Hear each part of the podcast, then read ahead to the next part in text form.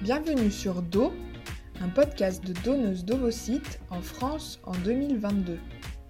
Je m'appelle Delphine, je suis vétérinaire et j'ai 31 ans. J'ai créé ce podcast dans le but de promouvoir le don d'ovocytes, d'informer les donneuses, de témoigner sur mon parcours qui a débuté il y a peu. Je vous souhaite une bonne écoute. Dans ce premier épisode, on va parler de mes deux premiers rendez-vous, du parcours qui a débuté légèrement avant et de l'attente des prochains rendez-vous. A tout de suite Mon premier contact avec le SECOS, qui est le Centre d'études et de conservation des œufs et des spermatozoïdes, à Clermont-Ferrand, il y en a en fait dans chaque euh, département, je crois. Celui de Clermont-Ferrand, il est situé au CHU à Estin. Je connaissais déjà tout ça parce que mon conjoint a des paillettes de sperme congelées chez eux dans le cadre d'une préservation de la fertilité avant des traitements lourds euh, à cause d'une maladie grave. Donc ça, j'étais déjà au courant. Chaque année, on reçoit le courrier où on dit qu'effectivement, on veut garder euh, les paillettes de spermatozoïdes pour plus tard. Donc je connaissais déjà un petit peu ce que c'était le sécos depuis le départ, on est ensemble, on sait que peut-être on devra passer par de la PMA pour avoir des enfants. Donc j'ai été sensibilisée à ça vraiment depuis que je le connais. Ensuite, j'avais un peu mis de côté tout ça parce qu'on n'a pas de désir d'enfant. Mais bon, là, l'horloge biologique avançant, ça, ça me travaille tout ça. Je suis suivie au niveau gynécologique par une sage-femme par un gynécologue parce que je n'ai pas de problème et que les sages-femmes sont tout à fait habilitées à faire des suivis gynéco sur des femmes qui n'ont pas de soucis de santé. Euh, et donc cette sage-femme avec qui j'en ai discuté m'a dit qu'effectivement, se lancer dans un parcours de don d'ovocytes, eh ben ça pouvait être bien dans mon cas parce que si un jour j'ai un souci, j'en aurais déjà de conserver éventuellement parce que en tête, j'avais l'idée que lors d'un don d'ovocytes, s'il y en a assez qui sont de bonne qualité, on peut en conserver pour soi-même. Je vous expliquerai un petit peu plus tard que cette partie-là a changé à cause de la loi bioéthique et que depuis janvier 2022, il n'y a plus d'autoconservation possible dans le cadre d'un don. Mais moi, c'est ce qui m'a amené en fait à pousser la porte du sécos, c'est parce que je pensais enfin en tout cas je savais à ce moment-là, même si c'était erroné, que euh, un don d'ovocytes pouvait amener à une autoconservation et que c'était le seul moyen actuellement en France de pouvoir conserver ses ovocytes sans problème médical comme c'est le cas de mon conjoint.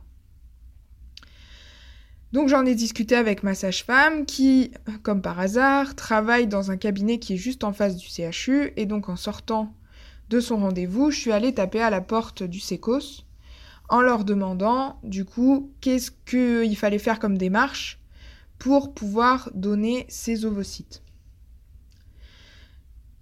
Je suis euh, du coup arrivée au SECOS. Euh, j'ai été reçue par euh, une secrétaire du service en fait de d'aide à la procréation. En fait, hein, c'est le même service au CHU de Clermont-Ferrand. cette secrétaire a pris mes coordonnées, m'a posé quelques questions, notamment savoir si j'avais déjà des enfants, à quelle distance j'habitais par rapport au CHU, pour organiser au mieux les, premiers rendez-vous. Donc ça, c'était le 7 juin 2022, donc euh, tout récemment. Ce premier contact a eu lieu. Ils m'ont proposé de me rappeler pour euh, caler les premiers rendez-vous. Alors ils devaient me rappeler euh, juste à la suite de ça, deux jours après, deux, trois jours après. Et au final, j'ai eu l'appel qu'une semaine après et c'était déjà une attente que j'ai trouvée très très longue. Donc j'ai reçu un appel du secrétariat le mardi 14 en début d'après-midi. Heureusement j'étais de repos comme ça j'ai pu prendre l'appel parce que quand je travaille à la clinique j'ai pas vraiment le temps de prendre les appels ou en tout cas si j'en attends des urgences ça me coupe au milieu des consultations c'est pas toujours facile facile. J'ai eu une proposition extrêmement rapide de rendez-vous euh, aussi parce que j'ai des jours de congé en semaine et que du coup c'est assez facile pour poser des rendez-vous médicaux. Je travaille pas à temps plein, je travaille à 80%. Et donc elle m'a proposé un premier rendez-vous à la fois double en fait, à la fois en biologie en premier, puis en gynécologie juste après, euh, le mardi 21, donc une semaine après son appel. il y avait eu un désistement, sinon ça peut être un petit peu plus long. Mais en tout cas, moi à Clermont-Ferrand, ils ont des dates euh, extrêmement rapidement. J'avais donc mes deux premiers rendez-vous calés en présentiel au CHU le mardi 21 et elle m'a aussi bloqué un rendez-vous avec une psychologue par téléphone le vendredi 24. Suite à ça, j'ai reçu un mail avec la convocation et euh, je devais renvoyer par retour de mail euh, le groupe sanguin et ma photocopie de carte d'identité. Ce que j'ai fait dans la foulée, la carte de groupe sanguin, je l'avais tout simplement parce que je donne mon sang et donc j'avais ma carte de donneur de sang de, de, l'établissement français du sang. Voilà un petit peu pour tout ça. Elle m'avait dit que le service de génétique allait me contacter aussi pour prévoir un rendez-vous, donc qui n'est pas du tout dans le même. Euh, en fait, c'est pas le même bloc de l'hôpital. Donc eux, ils m'ont contacté le lundi 20, donc la veille de mes premiers rendez-vous en présentiel, et le rendez-vous a été fixé par téléphone aussi, comme la psychologue, le 6 juillet. Donc tout était calé, donc il y a quatre rendez-vous euh, dans le début de la démarche. Donc euh, jusque-là, en fait, ça nous engage à rien du tout, on peut tout à fait prendre les renseignements. Et même une fois, on en reparlera quand on aura signé ce qu'ils appellent le consentement, c'est-à-dire comme quoi on est d'accord pour entamer cette démarche. À tout moment, on peut changer d'avis, on a le droit d'avoir des soucis euh, par ailleurs, de décaler, de voilà, ils sont très bienveillants. Et c'est pas parce qu'on commence qu'on est obligé de tout faire à la suite. Mais je vous avoue que moi je suis assez motivée, donc j'ai tout fait dans la foulée. Donc arrive le lendemain, le fameux mardi 21. Le premier rendez-vous était à 11h10. Je suis arrivée un petit peu en avance, histoire d'avoir le temps de compléter mon dossier avec la secrétaire. Et le premier rendez-vous, du coup, était avec la biologiste. J'avoue que j'étais un petit peu tendue, un peu comme euh, un gros examen, un contrôle, euh, voire un concours pour rentrer à l'école veto, ou une audition de piano de quand j'étais jeune. C'était un peu là entre mêlée d'excitation et d'un peu de stress, quoi. Donc la biologiste m'a d'abord donné des explications sur les procédures en fait, sur comment ça se passe pour donner ces ovocytes. Alors, je m'étais beaucoup renseignée en amont. Il y a beaucoup de ressources qui sont disponibles, je trouve, pour cette partie-là, donc qui expliquent euh, notamment le podcast de l'Agence de la biomédecine qui est très bien fait avec le docteur De Vienne, euh, que je vous invite vraiment à aller écouter parce que il parle en fait de tout ce qui se déroule au niveau des follicules, comment fonctionnent les injections pour la stimulation, que en fait du coup on tape, moi c'était une de mes questions avant, en fait on tape pas du tout dans la réserve, c'est-à-dire qu'en gros on fait maturer tous les ovocytes d'un cycle, et en fait, au lieu qu'il n'y en ait qu'un qui ovule, on les amène tous à maturité, et euh, en gros, on n'en jette pas à la poubelle, quoi. Voilà. Donc elle m'a expliqué toutes les procédures, comment se déroule une ponction, qu'on verrait avec la gynéco si on fait ça sous anesthésie locale ou générale, ça c'est vraiment chacun, déjà aussi en fonction de la conformation, euh, de la localisation des ovaires par rapport à la paroi du vagin, de la conformation de, l'appareil génital en fait, qu'on le fait, donc ça ça peut être une indication à l'anesthésie générale par exemple. Mais globalement, la plupart du temps, c'est un peu au choix de la donneuse, quoi. Ensuite, elle m'a demandé mes motivations et particulièrement si je connaissais un couple qui avait besoin en fait de ce don ou si c'était comme ils appellent purement altruiste.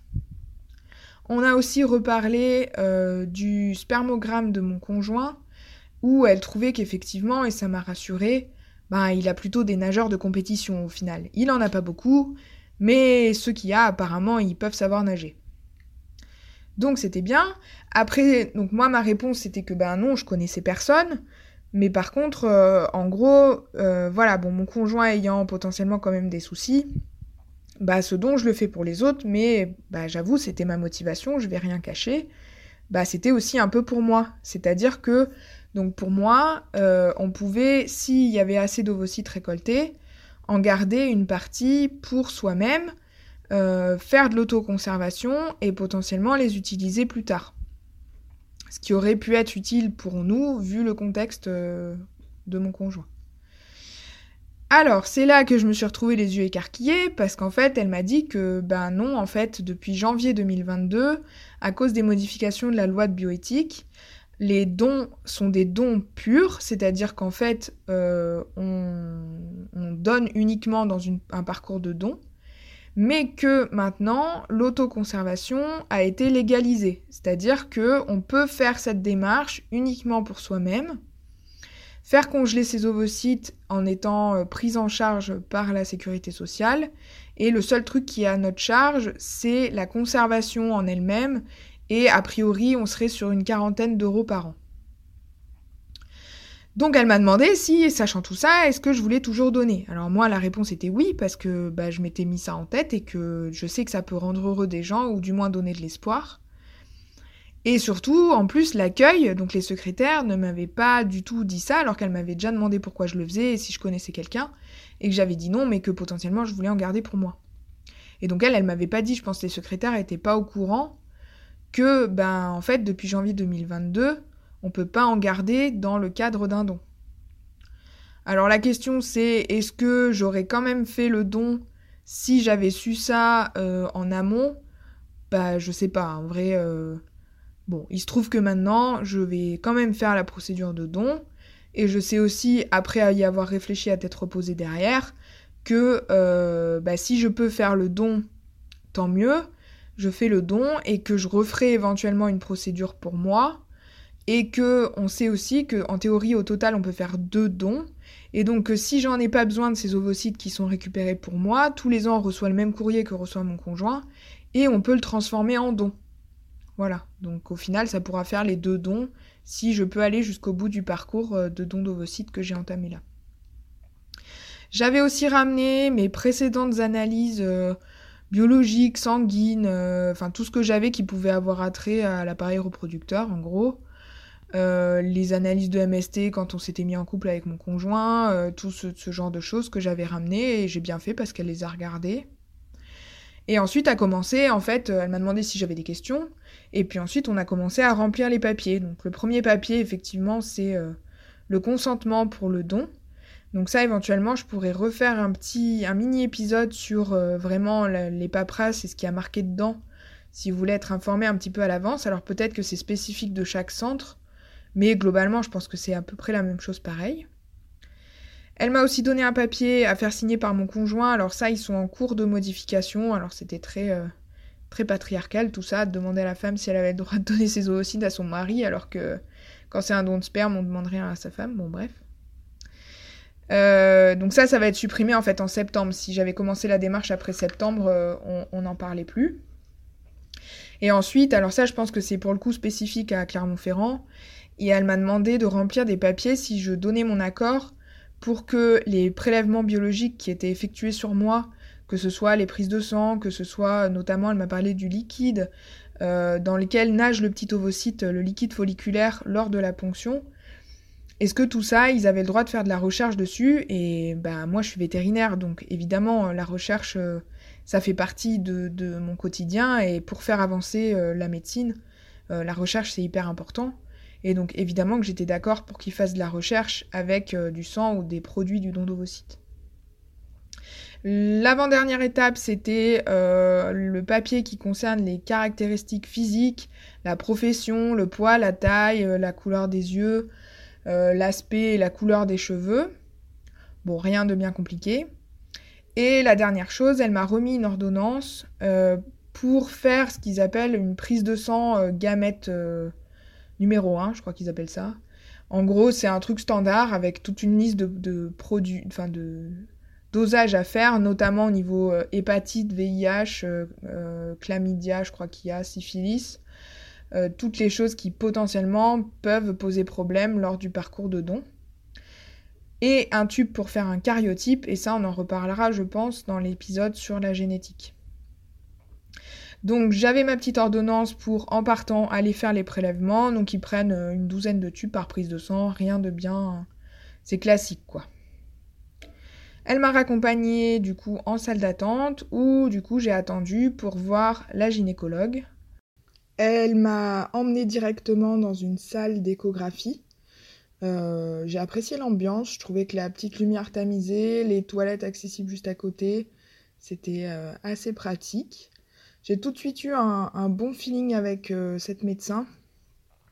Je trouvais qu'elle avait l'air sympa. Elle m'a redonné quelques explications, m'a posé quelques questions et puis rapidement on en est venu à faire donc une écho par voie vaginale. J'avais encore jamais eu ça vu que je suis suivie par une sage-femme et que j'avais pas de problème particulier. Euh, l'écho s'est bien passé, j'ai pas trouvé ça ni inconfortable ni douloureux, mais ça après c'est personne dépendant. Elle a regardé du coup, donc j'étais euh, au niveau de mon cycle, j'étais euh, à quelques jours d'ovuler. Donc j'avais un beau follicule à droite qui faisait quelque chose comme 18 mm. Et du coup, elle a compté aussi tous les petits follicules qui étaient visibles. Et il y en avait une bonne quinzaine, 15-20 euh, au total sur les deux, les deux côtés. Donc euh, elle m'a dit qu'il n'y avait rien de spécial à l'écho, euh, le reste de l'examen était tout normal. la distance entre la paroi du vagin et les follicules étant tout à fait correcte. pour elle, il n'y a pas d'indication du coup à l'anesthésie générale ça sera vraiment à moi de dire euh, si je souhaite euh, une anesthésie générale ou si euh, on le fera sous local. Elle m'a dit que à Estin, du coup à Clermont-Ferrand, le... en général, il y a 75% des femmes qui le font sous anesthésie locale. Et celles qui choisissent de faire une anesthésie générale, alors elle m'a donné les statistiques que ce soit, enfin toute ponction confondue, que ce soit le don ou dans le parcours de FIV, et euh, les, femmes qui préfèrent une anesthésie générale, c'est soit que éventuellement c'est pas leur première ponction et que la première sous locale s'est pas forcément très bien passée, que ça a été douloureux. Des femmes qui ont une conformation qui fait que euh, il vaut mieux les mettre sous anesthésie générale parce que les ovaires sont pas très accessibles à travers la paroi du vagin. Euh, ou tout simplement des raisons de choix, des, des femmes qui veulent pas du tout qui veulent une anesthésie générale d'office. Et si donc il doit y avoir anesthésie générale, il doit y avoir rendez-vous avec un anesthésiste au préalable. Donc ça, elle m'a pas demandé de donner ma réponse tout de suite, elle me laisse euh, réfléchir encore à ça et je pense que je devrais donner ma réponse euh, au moment du, début en fait de la, de la stimulation sur le cycle qu'on aura choisi ensemble. Le but étant de voir l'anesthésiste euh, au passage un matin où on va faire des contrôles pour savoir si la stimulation fonctionne bien. Une fois que l'écho était terminé, on est retourné dans son vrai bureau, on va dire, pas dans la salle d'écho. Et là, elle m'a donné en fait le, le, papier qui explique quels traitements vont être mis en place pour faire la stimulation, quel jour débuter, le nombre de jours de piqûre, quand est-ce qu'il faut envoyer un mail pour dire qu'on avait commencé, quand est-ce qu'il faut venir euh, la première fois au contrôle. Donc tout ça est, dit dès le départ en fait, hein. et encore une fois, euh, on est vraiment libre de, de faire ça quand ça nous arrange, euh, de remettre à plus tard, de voilà. Il n'y a pas de, de souci de ce côté-là. L'entretien, il s'est terminé. Elle m'a demandé si j'avais bien reçu l'ordonnance euh, pour aller faire les prises de sang. Donc c'était la biologiste qui me l'avait remise. Donc ça, c'était tout bon. Et, euh, et, du coup, j'ai pu, euh, pu aller faire la prise de sang, donc c'est tout à fait ailleurs dans l'hôpital. Le centre de prélèvement, on va dire global, euh, qui, qui, gère tout l'hôpital. Et donc là, c'était entre midi et deux. Je pense qu'il n'y avait pas grand monde qui. Enfin, une partie de l'équipe devait être en pause. Du coup, j'ai encore attendu pour la prise de sang. Donc en gros, je suis arrivée vers 11h et je suis repartie, ça devait être 13h15 euh, en ayant fait les deux rendez-vous et la prise de sang. Mais tout le monde a été euh, très très agréable. Euh, enfin, je veux dire, tout s'est très très bien passé. Rien de. Enfin, j'étais très contente de ces rendez-vous. J'ai passé une bonne journée. J'étais contente que ça ait avancé si vite. Je suis maintenant dans l'attente des autres rendez-vous. Donc le rendez-vous psychologue, normalement le vendredi 24 juin. On verra qu'il s'est passé quelques péripéties, parce que là j'enregistre l'épisode 1 du coup le 30 juin. Je vous raconterai ça un peu plus tard. Je vais essayer aussi de faire un épisode un peu bonus avec euh, vraiment le contenu des documents qui m'ont été fournis, notamment le consentement. Comme ça, vous aurez vraiment toutes les infos et qu'est-ce qui vraiment se dit dans ces documents-là. Merci encore pour votre écoute. À bientôt pour la suite.